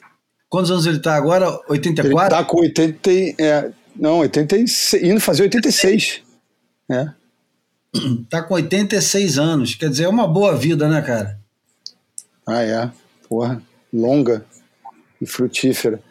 E aí, e, e aí eu rodando aqui a conta do Instagram, assim, eu queria só fazer um, o, o Rico, completando 70 anos esse ano e pegou altas ondas na Macumba hoje. E eu acho que ele também não deixa de ser um representante dessa jovialidade que o surf pode proporcionar, né? Então... Ah, deve ter. Esse deve ter entrado muito na sala de shape do Dick Brewer, né? Ah, com certeza. Inclusive, eu, eu, eu, eu vi uma vez quando eu estava com o Bocão no Hawaii e tive essa, essa sorte de, de presenciar e ficar de meio de papagaio de pirata durante uma, uma, uma conversa do, do, do Bocão, do Ricardo com o Dick. Do Ricardo com o Ricardo. Né? Do, do Ricardo com o Richard. É. é verdade. Vamos é, passar para a próxima secção ou continuamos no Dick Brewer? Cara, eu acho que passava para a próxima secção, porque a gente não vai sair muito da época, não, cara. Se a gente for para a imagem falada, é, vai ser mais ou menos por essa época mesmo, cara. Vamos continuar na mesma, no, tem, no mesmo time frame da coisa. Não, beleza. Então, antes da imagem falada, vamos para o Almanac. Pode ser? É, é mais pode. ou menos a mesma época, a mesma mesma. Também não está muito longe, não, cara. Somos obcecados por ela mesmo. Vamos ao Almanac. O Almanac hoje é a responsabilidade do Valente. Vamos lá. Almanac flutuante. É contigo, João. Pois é, cara. É, a gente estava assim fazendo nossa nossa reunião editorial, né? Só para parecer que a gente é organizado e decidindo o que, que eram os temas dessa semana, o que, que a gente ia falar e tal, o que, que ia nas rúbricas, né? Eu lembrei, cara, estreou, pelo menos aqui em Portugal, não sei se foi estreia mundial no mesmo ao mesmo tempo no mundo inteiro. Hoje em dia as coisas acontecem um pouco simultaneamente em tudo que é lugar. Estreou o um novo filme do Batman. Segundo meu filho que foi assistir, é o mais é o mais negro e soturno de todos os filmes do Batman. É... Daí eu falei, pô, por que a gente não aproveita que estreou o filme do Batman e fala da talvez de um dos momentos mais inusitados, uma das, uma, uma das representações mais inusitadas que o surf já teve na, na, na, sua história, que é naquela antiga série que todos nós da nossa idade assistimos né, quando éramos pequenos. Hoje em dia talvez haja ainda é, uma garotada que até por curiosidade olhe no, nos canais de reposição, não sei se isso tem aqui em Portugal não passa. Na Europa não tem menor tem menor importância isso. Mas no Brasil teve muito, né? Que é o seriado Batman, né? Que foi a primeira aparição do Batman fora do universo da, da história em quadrinho. Foi aquela série do, do Batman, porra, bem camp, bem um negócio assim totalmente é, é, cafona. Tosco, né? É, é, e que, pô, mas muito divertida, cara, e, e, graficamente, visualmente super interessante, com, com as onomatopeias aparecendo em, em, em grafismo, na, na, na, na, né, os socos apareciam pau e tal, e tudo, tudo grafismo, um negócio bem engraçado, né? E que criou toda uma iconografia na época, que é essa série, né, Batman e Robin. E que, porra, povoa o nosso imaginário de, de infância. Tem um episódio, cara, desse, desse Batman e Robin que chama Surf's Up Surf's Up e Joker's Down, ou seja, o surf subiu e o Coringa caiu. Que é um negócio totalmente. Pô, é, basicamente é, é, uma história. A, Fala o ano, assim, né? Fala o ano do negócio. É 70 1967. 1967. 67. Summer of Love, né? Summer of Love. Ano que eu nasci. e a história do, do episódio é que o Coringa está planejando se tornar o rei do surf e espera que a fama, que com a fama de ser o rei do surf, é, ele ganhe os corações, ele controle os corações e as mentes das pessoas em Gotham City. Daí o que, que ele faz? Ele rapta o, o surfista, o maior surfista da época, que era um tal de Skip Parker, e, e usa uma invenção dele. usa uma invenção, cara, eu rio porque eu lembro da série, cara, é bem a cara da coisa, que ele tinha uma invenção que era o é, Surfing Experience and Ability Transferometer. Pô, fantástico. Eu queria botar o Gabriel Medina na ponta e eu na outra. Eu transfero é, tudo isso. Pô, sempre sonhei com isso, cara. Sempre sonhei com isso. E daí o cara consegue ficar com as habilidades do tal campeão de surf, né, cara? E, porra, e derrota todo mundo, até que, claro, né, cara? Aparece o Batman, né? que é muito que é... engraçado, cara. Pô, procurem isso. A gente vai botar no é, nosso É o Adam West, né? Não sei por que o nome do, eu lembro do nome do ator que fazia é, o Adam West, exatamente, que, Adam West. Pô, que morreu não tem muito tempo também, não. É. Depois que a gente vai botar esse clipe lá no, no, no site do Boia, né? Boiapodcast.com, atenção, hein? Pode, exatamente. boiapodcast.com. Vou poder assistir esse, esse momento desse episódio, que é o Batman com aquele uniforme dele e um calção amarelo florido em cima do uniforme, né? Daí eles ficam disputando, fazem um campeonato de surf, ele e o Coringa, cara. Cara, é impagável o momento. É, é muito, muito bom, cara. E, porra, é um momento de. Eu acho que é um. É um ícone cultural da época, cara. Porque. hum, Agora você já imaginou a situação que é a, a reunião de pauta desses caras? Que Cara, aí alguém chega, alguém chega com a ideia assim: se a gente fizesse um campeonato de surf entre o Coringa e o Batman. E aí alguém fala assim: boa ideia, vamos desenvolver isso. Inclusive, esse ácido que você tomou ontem tava bom, hein, cara? Eu peguei um pouco também, porra. Foi- Eu dormi muito bem hoje. É. Tive sonhos estranhos, mas. é. Não, isso é, eu, eu sempre. Eu só, é como eu falo, é só anos mais tarde é que eu fui entender por que, que aquele outro seriado infantil que passava na, na- nossa época de juventude aí no Brasil era do jeito que era, que era o Banana Split, né, cara? O Banana Split é um negócio totalmente psicodélico, cara. Ah, é? Porra, aqueles ursinhos, né? De patinete, não sei o quê. Cachorro, não, tinha o cachorro, tinha o macaco, tinha o elefante. Aham, é, é, é. Uns animais meio quase de pelúcia, né? Cara, um negócio totalmente viajante aquilo ali, cara. os caras tomavam ácido pra escrever, pra, pra produzir, pra gravar e pra editar, pra tudo, né? Exatamente, cara. É, Antes, Cara, e durante e o- depois. É. Mas para ter uma ideia, cara, todos nós lembramos, porra, a coisa mais fascinante, o objeto mais fascinante dessa série era o Batmóvel, né, cara? Aquele Batmóvel era o carro de sonho de todo mundo, né, cara? E o- carro original que, que da série foi vendido, em, foi leiloado em 2013 por 4,2 milhões de dólares, cara. Caramba. Aquele, aquele Batmóvel, cara. Pô, tendo dinheiro, tendo esse dinheiro pra jogar fora, porra, imagina a É. chifre de aparecer dirigindo de Batmóvel, né, porra? Não, não tem limusine pra bater um negócio desse, né, cara? Não, Se não, chegar não numa festa de Batmóvel, porra, não tem como competir com Não isso. tem né? nenhuma é, Maserati do Cristiano Ronaldo que chegue perto. É, cara, não, Não tem. tem. não tem jeito, cara. E, pô, e aquilo foi o, foi o, como eu tava falando, aquilo foi um fenômeno cultural, né, cara? Porra, uma das coisas conhecidas é a música, né? O Batman. Pô, quem não sabe isso, cara? E, e vários e vários atores da, da, da série, o próprio Adam West gravou músicas, gravou músicas que eu acho que foram reunidas até num, num- num disco, que, que compilaram todas as, todas as músicas que os atores da série, é, baseado na série ou não, é, lançaram em singles, né? Inclusive uma que foi, foi até produzida, escri um- uma, uma música cantada pelo Burt Ward, que aliás é o único cara vivo ainda do, de todo o elenco, é o cara que fazia de Robin, né, o ator que fazia Robin. O Burt Ward gravou uma música que foi composta es- e, e arranjada pelo Frank Zappa, cara. Caramba. Boy Fala Wonder, you. É, menino, é, menino prodígio, eu te amo. Porra, então tá. Já foi encomendada pro Felipe Toledo quando ele ganhar o título mundial dele, no final do ano agora. Ó, tá a dica, fica aí a dica pro Toledo. Não, eu vou aproveitar agora, e já que vocês falaram do Banana Split, eu vou botar até a música do Banana Split.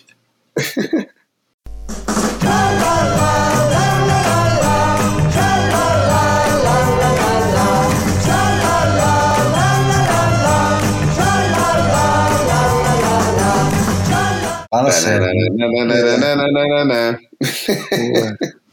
Agora, a música do Batman era ótima, mas nada se compara à música do Homem-Aranha, né, cara? Até os Ramones gravaram, gravaram a música do Homem-Aranha. A música do Homem-Aranha é muito boa.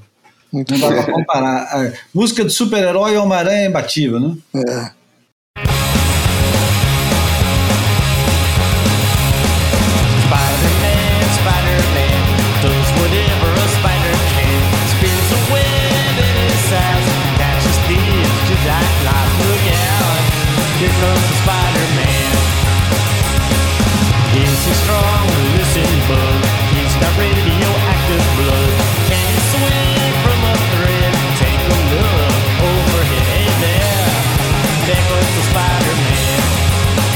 Se bem É. que o Homem de Ferro era boa também, hein? Porra, do Homem de Ferro era muito boa, cara. Mas não foi gravada pelo Ramones. Aliás, tem um disco que é só de versões de músicas que eram de séries americanas dessa época aí. E tem todo Eu tenho uma mundo. coletânea que eu comprei É. no Hawaii. É, os dois discos da coletânea, que é TV's Greatest Hits. É, Que mesmo.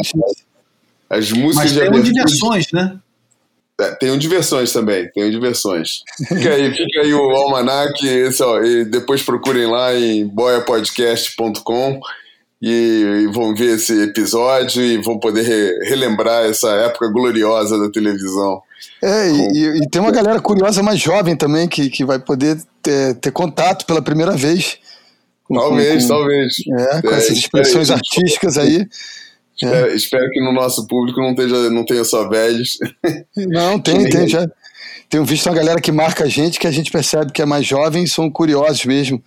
Ah, claro que não, pô. Então eu já falei, é, no, no, no, no tropecei lá na loja do Lipe aqui, aqui em São Pedro de Estoril, um garotão, pô, com 17 anos, que, pô, quando, quando o Lipe me apresentou pra ele, falou, pô, você que grava o boy, cara, escuta esse negócio toda semana, eu adoro esse programa, pô, moleque com 17 anos, cara. Pô, esse aí é o mascote, hein? 17 é mascote. Bom, vamos então Vamos para a falada, né? Bora. Então vambora. Fotografei você na minha Rolleiflex.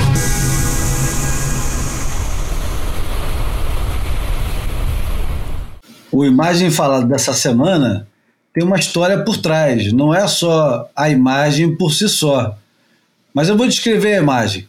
A imagem é o Larry Bertleman na frente, o Rena Belira com um colarzinho de conchas no meio, e atrás dele, atrás do pico, nada mais, nada menos do que o Ajay Kal, dropando um pico em Sunset com certeza começando um drop e a onda devia ser devia ser grande, devia ter para lá de uns 8, 10 pés, mas na foto ela parece pequena.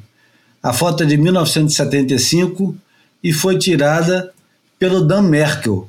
Mas eu não vou dizer quem é o Dan Merkel, quem vai explicar por que o Dan Merkel está no imagem falada e quem é o Dan Merkel é o João Valente, que hoje está tomando conta absolutamente do boia, do boia número 140. Vai lá, João. Corre para o abraço. Dan Merkel, cara. O Dan Merkel foi provavelmente, provavelmente não, foi com certeza, é o primeiro nome de não surfista que eu fixei, é, que eu fixei. Né, a gente né, fixava, a gente fixava quando a gente começou a tomar contato com esse negócio de surf, né, na nossa época, antes de existir Brasil Surf, só tinha as revistas estrangeiras, a Surfer e a Surfing. É, a gente via. é, a gente nem lia inglês, né, cara? Só comprava revista para ficar vendo as fotos, né? E o que, que a gente conseguia identificar nas fotos? O nome do surfista, o nome da onda e o nome do fotógrafo.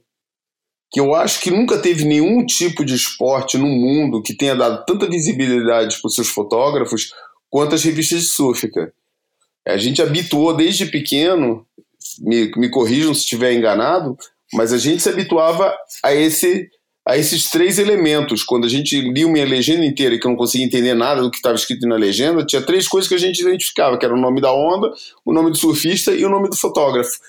E nessa época, a Surfing, é, é, a Surfer e a Surfing eram as duas revistas que chegavam é, na- na- nas poucas bancas que vendiam essas revistas no Brasil. É, a Surfing era totalmente dominada pelo Dan Merkel. Cara. Dan Merkel era o surf e a, e a Surfing tinha, tinha, um, tinha aquele é, né, na, na época que a gente não lia inglês, né, tinha aquele adicional que levava, pelo menos para mim, levava vantagem porque tinha sempre um pôster desdobrável lá no meio, né? E o Dan Merkel, porra, era um nome muito presente, cara, muito presente. Eu tava sempre vendo, e sempre que aparecia Dan Merkel, aliás, bem pelo, era o contrário, eu sempre que ficava impressionado com uma foto, comecei a ver que, pô, era sempre Dan Merkel que aparecia.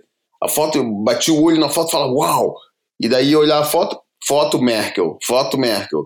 Eu fiquei muito fã do, do, do Dan Merkel por causa disso, que eu falava, caramba, esse cara só tira foto. E depois ele nunca aparecia. Outros fotógrafos, né, Bob Barber, é, Steve Wilkins, outros fotógrafos dessa época, eles volta e meia aparecia uma foto deles e o Dan Merkel nunca aparecia. Quando aparecia era com a cara assim escondida na, na, na, na afundada na, na, na Century 1000, que era a grande, a grande é, lente que todo mundo usava na época. É, enfim, foi um nome muito presente para mim no, no, na, na, primeira fase que eu comecei a, a, ver revistas. E, cara, qual não foi o meu espanto quando no Instagram dele aparece um anúncio de que ele está vendendo todo o seu arquivo. E, inclusive, depois dos comentários, tem muita gente falando: ah, eu quero aquela foto, eu quero aquela, e o cara fala: não tem essa. Quem comprar, compra o arquivo inteiro. Enfim, é, ele está precisando para grana, seja, seja para operação, seja qual for o motivo, está é, tá vendendo o seu arquivo todo. E isso pô, me levou a sugerir porra, uma imagem dele, a gente olhou aqui para várias, várias imagens icônicas, porque na verdade né, ele era o ele como principal fotógrafo da surfing nos anos 70, ele documentou todo esse período que a gente está falando aí, principalmente do apogeu da, da, da, da Shortboard Revolution, né, da, ou da materialização, a Shortboard Revolution foi antes, e a grande materialização o, foi, foi naquele, foi no, principalmente no inverno do, do freeride, né, é. quando os australianos é, chegaram, desembarcaram no, no, no Havaí para mostrar quem é, é que é. Quem é. é.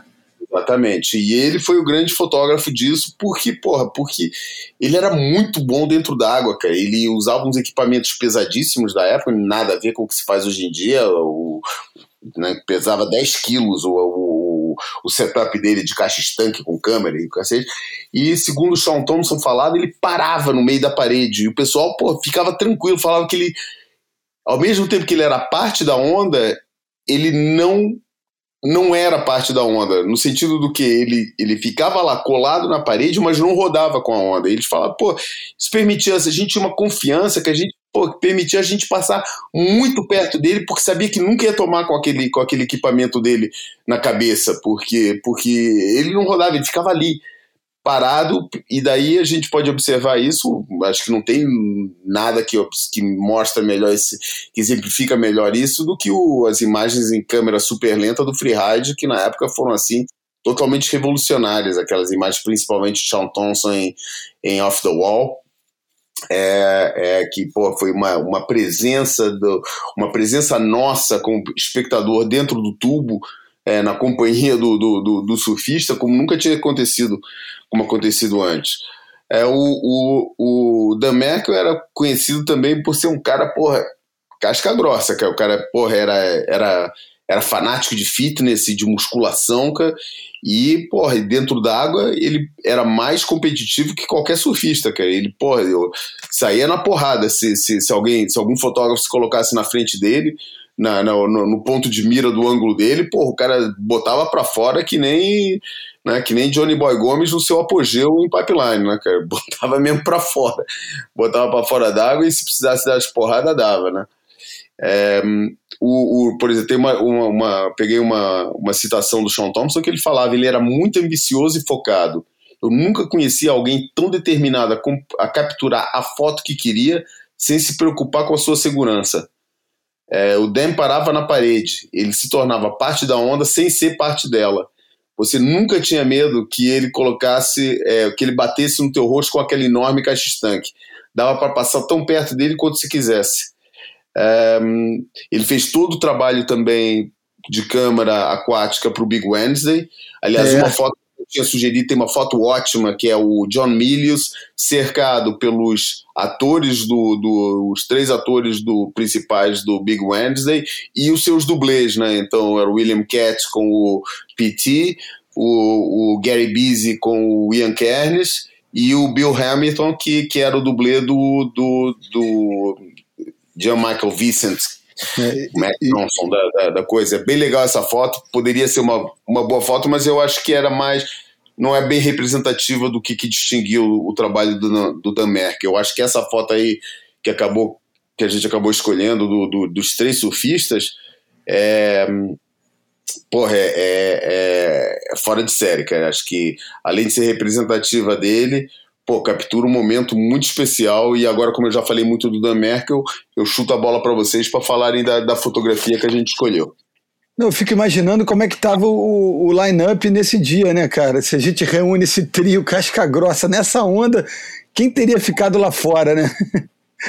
ter tanta gente boa numa onda só. Por quem eles deixaram à vontade no, no, no outside, né, cara? É, ter esse trio casca grossa representado aí. É, acho, acho muito maneiro. E, e, e ver o, o controle do Ed por, por dentro, né? Por, atrás do pico, né? É, acho, acho muito representativo, né?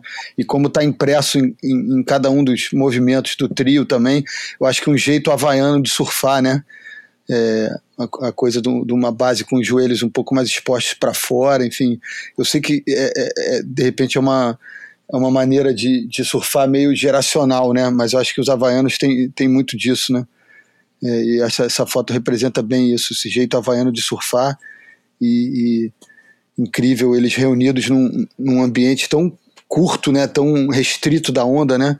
O cara conseguiu parados o quê? Por três metros no máximo, né? Entre um é, e outro. quadrados, né? E, assim, e parece que um tá, tá alheio à, à, à, existência do outro, né? Todos estão, cada um na, na sua própria viagem, né?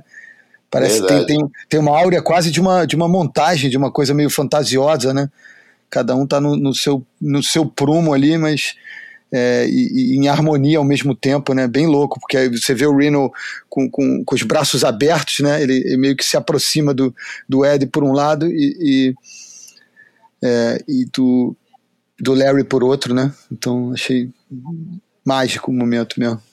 Agora eu fico me perguntando quem hoje em dia, né, cara, que se interessaria em comprar o, o arquivo, um arquivo, um negócio eu não, eu não, me atrevo a chamar nem de rico, né, cara? É de milionário, né? O arquivo completo do Dan Merkel, cara. Porra, é um dos momentos mais ricos da história do surf, que tá ali todo documentado com alta qualidade, provavelmente com alto nível de organização, porque ele era totalmente, era um cara super disciplinado, cara. Quem é que hoje em dia vai pegar um negócio desse e principalmente vai pegar um negócio desse para fazer o quê? É. É, né, é para produzir documentários, para criar um, um, um, banco de imagens do, da, da, da, história do esporte. Enfim, gostaria eu de ser milionário para poder, entre outras coisas, comprar esse, esse arquivo do, do Eu pensei do num, num, dos irmãos Moreira Salles, se pegasse onda, poderia salvar um arquivo desse, não só produzir é, documentários, como também ofertar para o público, né, para as pessoas poderem é, ter contato com, com essa magia, é, de repente num, num Instituto Moreira Salles, Museu da Imagem do Som, né, essas coisas. Exatamente, cara. Exatamente. Essas coisas, pô, tem importância. Será que a gente ainda não tem, a gente que gosta tanto de enaltecer é, a, a, maturidade do nosso mercado, a, sabe, o, sabe, o, o, o amadurecimento do, do, do, do, do, da, do público e, da, e dos surfistas? porra, eu acho que a gente ainda se isso não. A gente não tem um, um Smithsonian, não tem, um, é. não tem nada parecido com isso, não tem uma curadoria mundial do, do, dos arquivos do, do, do, surf. É um colecionador aqui, um outro cara ali e tal. E eu acho que há um longo caminho ainda a fazer por reconhecimento de um valor de uma coisa dessas. Eu não sei, por exemplo, se a coleção, que é a maior coleção de revistas de surf do mundo, do, do, do Al Hunt, que ele estava querendo vender também, se alguém se interessou comprar isso, nunca mais escutei falar sobre isso. O site continua lá, como sempre teve, feito de uma forma tão artesanal ou quase quanto o site do Boia. É, continua lá, cara, do, do, jeito que sempre foi. Por isso, não sei se alguém comprou. Podia até passar um, um e-mail pro All Hunt perguntando como é que tá, como é que tá esse negócio mas é, é, é, curioso, né? Com, tanto, com tanta gente endinheirada envolvida no surf hoje em dia, que não tenha um que, que se interesse por esse tipo de coisa. É, tem muito interesse, tem muita gente para pagar é, dezenas de milhares de dólares por uma prancha original do Greg Knoll, do, do olha, do Dick Brewer e de, é, de tanta coisa. E para isso tem muita gente comprando colecionadores de surf, o, o, o Aguerre, né? tem, tem o Fernando Aguerre, tem uma coleção enorme de pranchas clássicas, deve ter prancha até do Duque lá no meio da, das coisas dele mas para esse material, que no fundo é os documentos de verdade da nossa história, não, não, ainda não vi é. que, que tenha é, uma curadoria, sei lá, um, que seja, por exemplo, até um. um uma- na, na, na Getty, do John Paul Getty, né? Do, da Getty Images. por exemplo, mas uma, né? mas uma, uma, eu fico imaginando, por exemplo, uma, uma, uma ala do, do, do, do Bishop Museum em, em- Uhum. em- no Havaí, que é um, que é um museu é, público do estado é, do Havaí, mas que, como todo museu público nos Estados Unidos, nada é totalmente público, né? Tem sempre muito funding de, de, de, é, de privados que um- uma, uma ala do, do, do Bishop Museum só para essa documentação do, do, do, do surf como, como, sabe, como matéria da, da, da- no fundo, como a gente começou aqui hoje falando do, do, do, do Kahanamoku, né, é, hoje em dia já se mistura com a própria história da, da, da, da- de uma determinada parte da, da, da, da humanidade, porque é, estabelece como poucas coisas a relação do, do, do, do, do ser humano com, a, com as regiões costeiras, que, no fundo, continuam hoje e sempre sendo a, a definição do lazer e da vida de lazer, é, é, tal como foi entendida no, no- desde pelo menos o, o pós-guerra. Eu vou voltar aqui à foto que não tive chance ainda de, de me pronunciar sobre, sobre a foto em si. E aí vou falar as minhas impressões sobre, sobre a, a imagem falada de hoje. O, o primeiro na onda e mais atrás de todos é o Ed Ekal, que nasceu em 1946. Na frente dele é o Renan Belira, que nasceu em 1950 e depois o Larry Bertman é o, o último e primeiro, que é de 1955. Então, quase cinco anos entre cada um deles e entre o mais velho e o mais novo, quase dez anos, são tão bem divididas as gerações ali. A geração é, do Ed Aikau completamente influenciada pelos caras que estavam muito mais interessados no tamanho da onda e nos desafios de é, aumentar os limites é, no Havaí. O Renan Belira, que é o cara que fica entre a geração do, do Ed Aikau e do Larry Bertman, mas é diretamente influenciador do Larry Bertman, influenciado pelo, pelo Renan Belira. De um lado pelo desafio, do outro lado pela desenvoltura, né? E pela flexibilidade, É, é verdade. pela, pela elasticidade, né? Da, é, é um jeito de, de conduzir a prancha. O Renan Belira, vamos lembrar um pouco, e eu falei isso mais de uma vez hoje, vamos lembrar, porque é cheio de lembranças, o, o boy é cheio de lembranças, lembranças que nem são nossas, não é minha, do Júlio, nem do João, nem do Bruno. São lembranças que estão muito além das nossas lembranças. São lembranças que a gente está lendo, lembranças de terceiros, né? E o Renan Belira, ele é o camarada que vai inspirar a biquília do Mark Richards, muito mais tarde, né? Quer dizer, nessa foto, em 1975, já tinha acontecido a, a visita do, Esse do Renan Belira né? É. à Austrália. Não, a Austrália. Ele vai para a Austrália com uma biquília, né? Ele vai competir na Austrália com uma biquília. E ele é, surfava muito abaixado, nessa foto não parece, mas ele surfava muito abaixado, centro de gravidade super baixo, ao contrário do Ed Aikau, e, e mexia muito a prancha. Ele não parava de mexer a prancha um minuto. E isso dava um dinamismo ao surf dele que não existia na geração anterior, que é a geração do Ed Aikau. Esse negócio de mexer a prancha sem parar e mantê-la o tempo todo é, comendo a parede da, da onda é, era uma coisa muito nova e, e muito moderna. Né?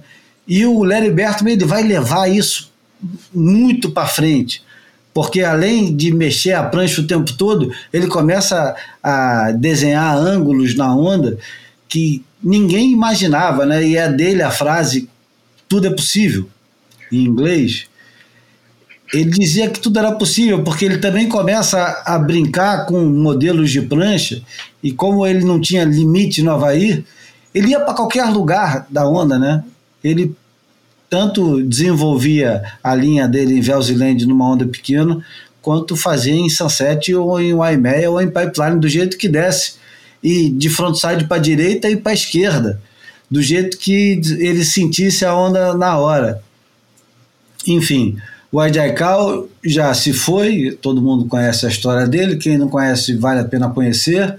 Tem até um livro traduzido pelo nosso amigo é, Edinho Leite, que foi publicado em português, mas também tem em inglês à vontade para quem quiser procurar. Mas o, o Reno e o Larry Bertman estão vivos e não estão na melhor situação de, de vida, né? O, o Renan Belira quase morreu, espancado um dia desses. É, esfaqueado, né? O Larry Bertman também estava quase em situação de abandono e rua, enfim. É, o, o Imagem Falada é, traz um pouquinho dessa história e, e ajuda a, a, refletir um pouquinho sobre esses estilos e essa época que é, que é, é tão distante né, e é tão próxima de hoje em dia. Enfim, era só meus meus dois centavos sobre, sobre a foto. Acabei não falando sobre a foto. Podemos ir para a porta, né? Exatamente. Pelo barulho, eu acho que até alguém já foi para a porta. ai, ai. São os efeitos especiais. O Júlio está fazendo é, doce aí da história, mas agora a gente tem os efeitos especiais também. Bom, vamos lá. Esse foi o Boia número 140. A gente lembrou um pouquinho aqui do, do Johnny Fain, do, do Dan Merkel, do Dick Brewer, falamos de, de Batman e Robin. Batman e Robin, falamos de Coringa. Aliás, você não falou que o Coringa era interpretado pelo César Romero, hein? Grande. Porra, esqueci. É verdade. Esqueceu, hein, cara? César Romero, que era galã latino, hein? Que foi acabar fazendo o, o Coringa. Se desconstruir para fazer o Coringa. Quem diria, hein? Não, e era disparado o melhor ator, né? E aí essa, essa tradição ainda sobrevive, né? Os melhores atores sempre fazem o Coringa, né? É, os, os melhores atores gostam do, do dos anti-heróis e dos vilões, né? É, são sempre personagens mais ricos, né? Bom, muito bem. Obrigado a quem aguentou o boy até aqui.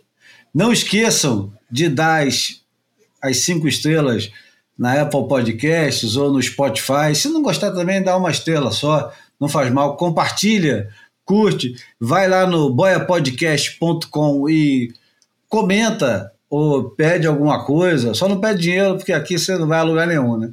É. Mas pode conversar conosco agora. Finalmente tem essa janela, boiapodcast.com. Tem o Catarse que você pode ajudar a gente não tem muita gente lá, mas já tem gente suficiente fazendo lá um, um pé de meia para o boia, para a gente, pelo menos, não deixar faltar cerveja, amendoim, essas coisas fundamentais na vida de todo adulto, surfista. E para terminar o, o boia hoje, é uma música da Diana Ross. Claro que a gente começou com a, a Joyce feminina, vamos terminar com a Diana Ross e The Supremes numa música, olha aí, de 1968, chama Love Child.